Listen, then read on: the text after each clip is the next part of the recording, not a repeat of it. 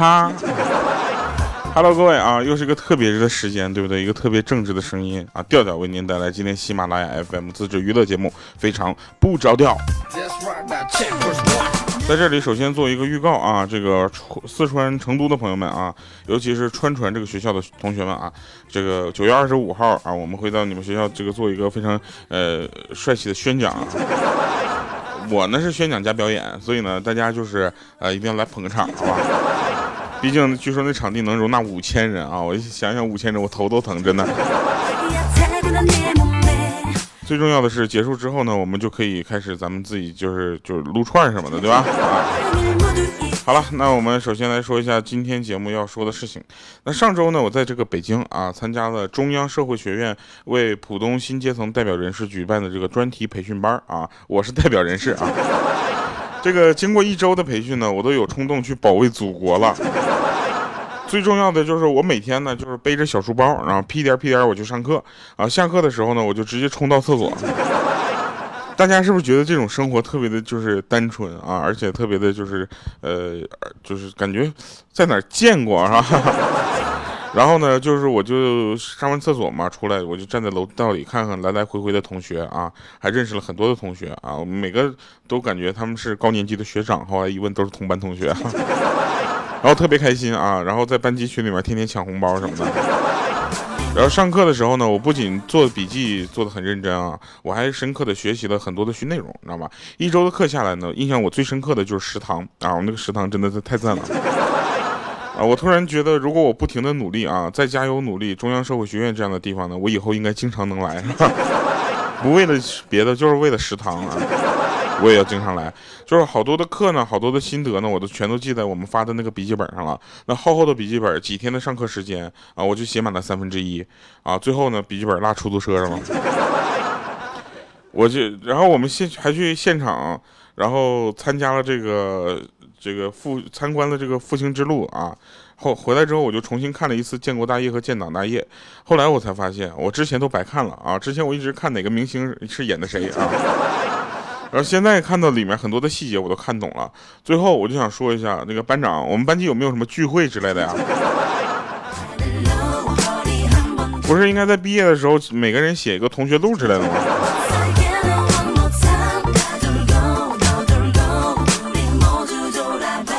就这样，我们同学有的同学年龄比较大啊，大到什么程度呢？他给我们留联系方式留的是纯呼号。啊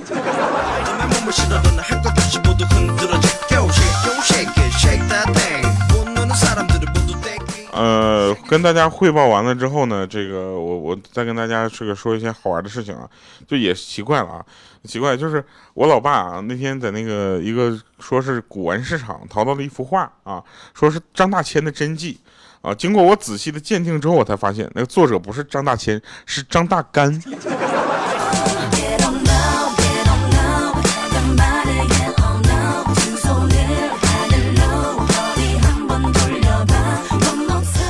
我老妈呢，现在也是就怎么说呢，就是呃，为了让我减肥吧，少吃点东西啊。吃饭之前都是把菜要介绍一遍的，说红烧鸡块啊，原料是鸡的尸体，然后红牛呃红油牛肚呢用的是牛的胃啊，然后烧土豆呢是地下变态精中的呃块精啊，然后我就说炒炒菜花主要用的是植物的生殖器啊。呃，对了，炒菜用的那个花生油呢，很新鲜啊，都是花生儿子尸体现榨的。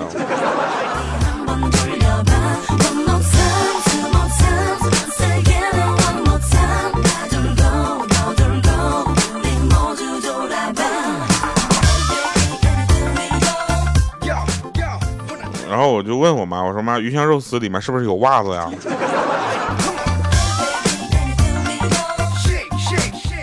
我跟你们说一个真事儿啊，就是前两天呢，这个呃，我爸呢就跟我说，说最近呢，你妈那个做饭太难吃了啊，你跟他说说，让他改进改进。当时我有点疑惑啊，我说你怎么就就不跟他说呢？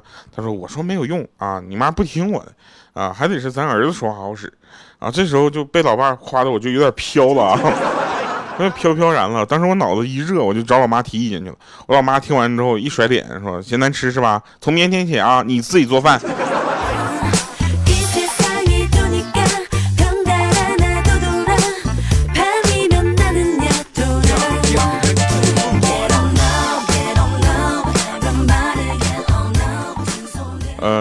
真事儿啊，跟大家说一下。那天呢，这个我们的那个节目组里面发吃的，你知道吧？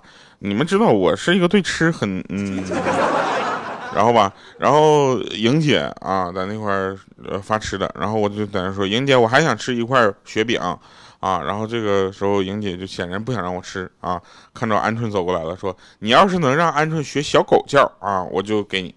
这时候我就跑到鹌鹑旁边啊，我就说：“我说鹌鹑鹌鹑，你看这个雪饼上面那两个字一模一样的一样的那个字念什么呀？”他认真的扶了一下眼镜，说：“旺旺。”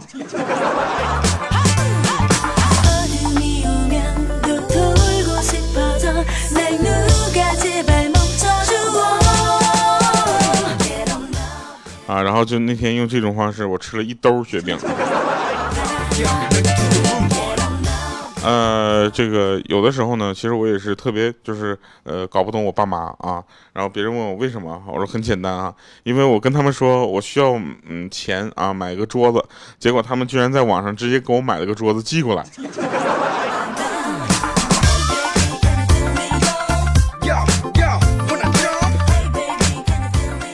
我们呢经常在粉丝群里啊做一些很奇怪的比喻啊，比如说乌呃蜗牛和乌龟。啊，他这两个赛跑，对不对？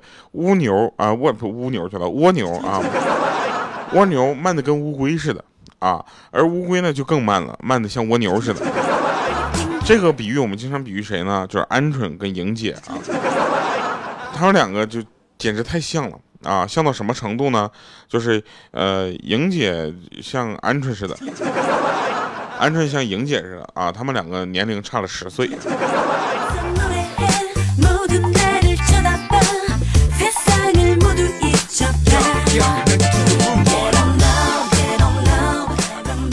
来，我们一起学鹌鹑叫啊！一起汪汪！啊，来吧，人活着呢就要做正确的选择啊！呃，所以从小到大呢，我就是在试卷上的判断题啊，我全部打对号啊。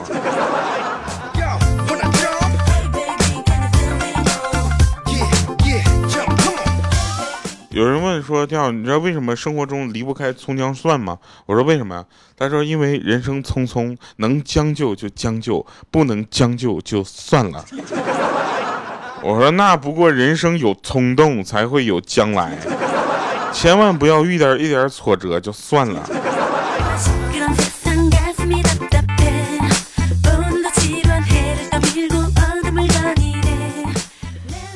我问你一个问题啊，大家你们公司啊，你们所在的这个单位啊，或者公司啊，或者说你们在的这个机构啊，里面有没有那种就是呃，就是一有一些人啊，就是很会捧别人啊，每天在公司或者在单位一天天活得像个捧哏似的 啊，对吧？就是你领导说什么，他都说啊，对对对对，就是这样的。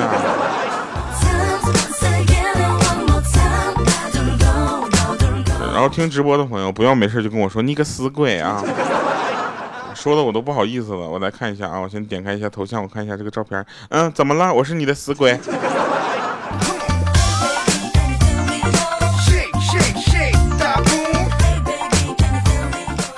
所以有的时候呢，我就想跟大家说一下，就莹姐啊，莹姐呢，呃，身体呢，怎么说呢？她的体质完全是她自己努力得来的结果，所以大家不要去笑话她，好不好？对不对？你看深夜，他看了很多健身的视频，有美肩的，有瘦腿的，有丰臀的，对不对？这些都很好，他也很喜欢。可是他最后还是选择了点的一份外卖。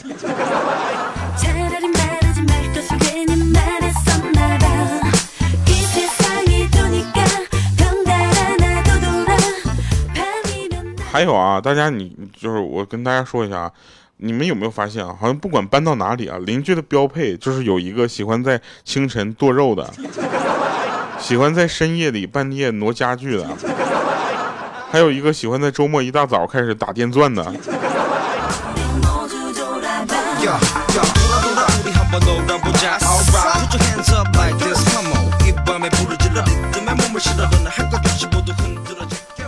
莹姐说：“我我们公司，我我家楼上就没有这样的人。废话，你家住顶层。呃，在这里跟大家还是要说一下啊，这个呃呃，话筒要没电了啊。请珍惜跟父母在一起的日子啊，因为以后你住在外面的每一顿饭啊，都是自己掏的啊，就算吃个外卖啊，垃圾还得自己扔。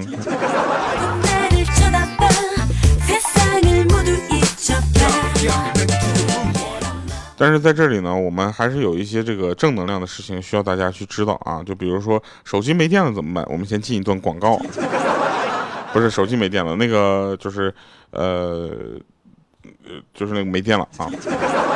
我话筒没电了。哎，你们遇到过主播录一半节目话筒没电吗？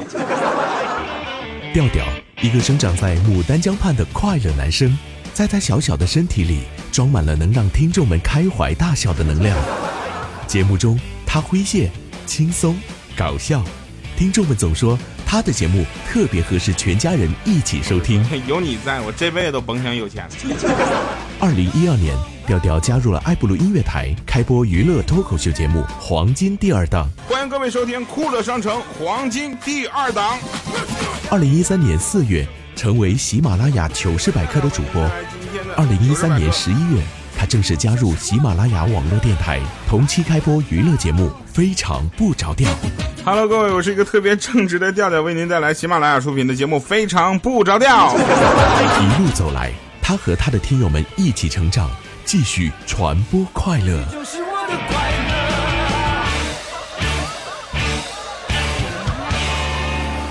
好的，欢迎回来啊！这个手这个话筒换完电池之后，感感感觉果然是不一样了。来吧，那我们继续来说啊，这个时间给大家补上啊，别着急。呃，其实生活小常识里面呢，有很多都是听起来很无奈，但其实很有用的 啊。比如说，呃，iPhone 新出的这个手机，对不对？只要在官网上付了钱了啊，就算你不发朋友圈和微博，苹果公司也会寄给你的。啊，所以呢，大家，我我身边有很多的朋友啊，他们天天在那晒啊，这个晒很多，他们就买的这个全款买的最高配的这个苹果的新款手机啊，然后是怎么说呢？我就觉得他们这样的行为啊，非常的一致，一致到他们的订单号都一样的，真的。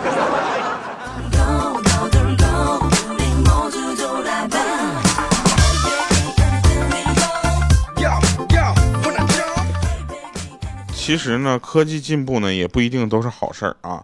你看，自从有了微信和支付宝支付以后，那菜市场卖菜的大妈就再也没给我去过零头了，真的。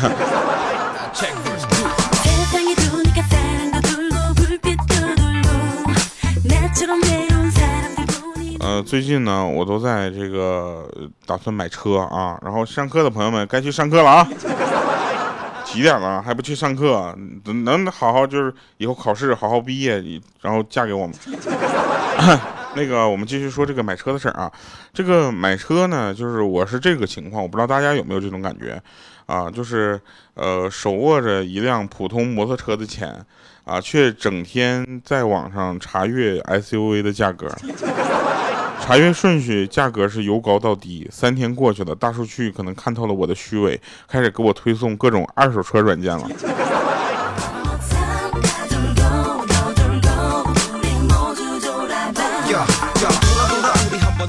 后来我发现，二手车我也买不起。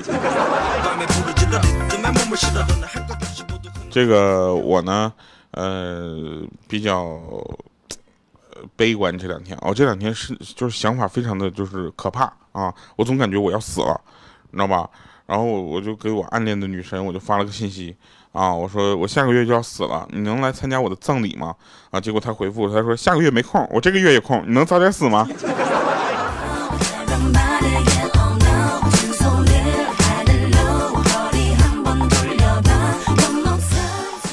然后那天呢，我就跟鹌鹑说，我说鹌鹑啊。嗯，我最近有点不开心啊。他说你怎么了？我说我干啥啥不成，干吃啥啥没够，干啥啥没用啊。然后他说，and 我说啥？你是觉得我这样还不够惨吗？我还得再惨才对是吗？and 你妹 and。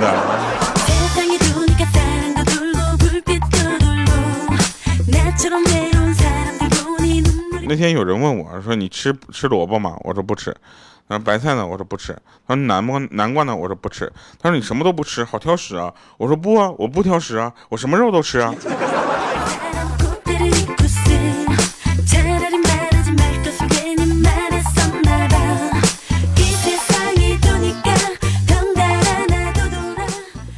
说有一个人啊，结婚后不论多晚下班，他都会先回家回爸妈家待一会儿啊，再回自己的家啊。毕竟他明白一个道理啊。这个时候我就问他，我说陪伴就是最好的孝顺是吗？他说不是，是喝我爹的酒啊，不花钱。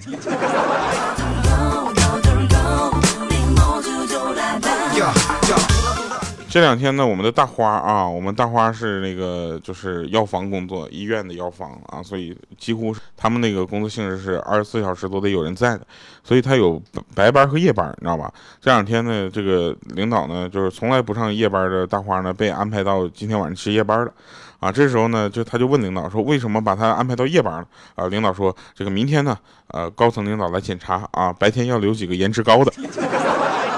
我这当花，当时大花都不知道。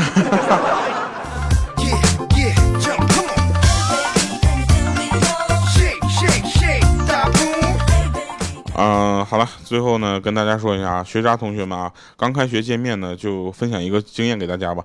如果你不写暑假作业呢，只是挨一顿揍啊，但是却快乐了整个暑假。好了，今天给大家带来这首歌呢，是莹姐那个年代的啊。这么说吧，听这首歌的时候，我可能还没出生呢。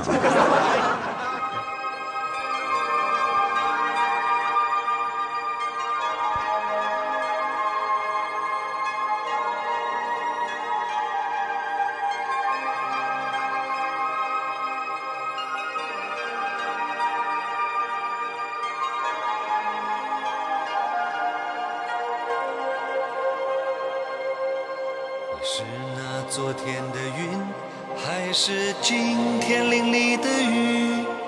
在告别初恋的爱人，还唱着曾经热烈。莹姐，我啥也不说啊，这首歌你肯定会唱。都是寻找内心完美的自我，你是不是有些在意？哦，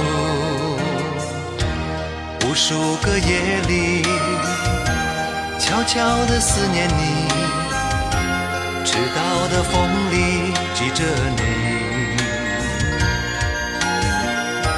每夜的日记里，轻声地呼唤你，醒来的梦里在哭泣，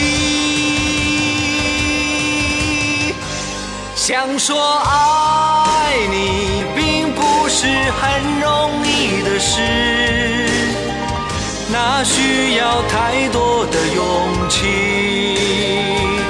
想说忘记你，也不是很容易的事。我只有伫立在风中想你。你是那昨天的雨。哦，神返场回来啊！我跟大家说一下。这首歌叫做《想说爱你不容易》啊，这个莹姐那个年代的。然后莹姐最近呢，就是呃，是可能是，就可能是想要小孩了啊，天天跟姐夫两个人缠绵来缠绵去的。有一天晚上，她就把就是姐夫就强强那个什么，然后呢，就是第二天两个人感冒了，互相传染，然后在两个人在家躺了一天。你走了，这段时间。又多添了一份我对那些好日子的回忆，想要对你说，回来吧，我依然爱你。可所有的语言显得这么无力，我又想干脆的把你忘记，可我自己不能欺骗自己。想说爱你，并不是很容易的事。那需要太多的勇气，想说忘记你也不是很容易的事。我只有伫立在风中想你，想说爱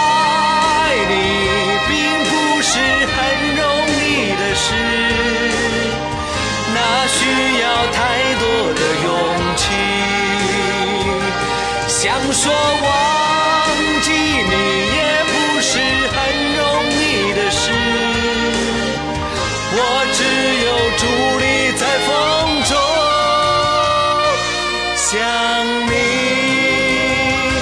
想说爱你并不是很容易的事那需要太多的勇气。想说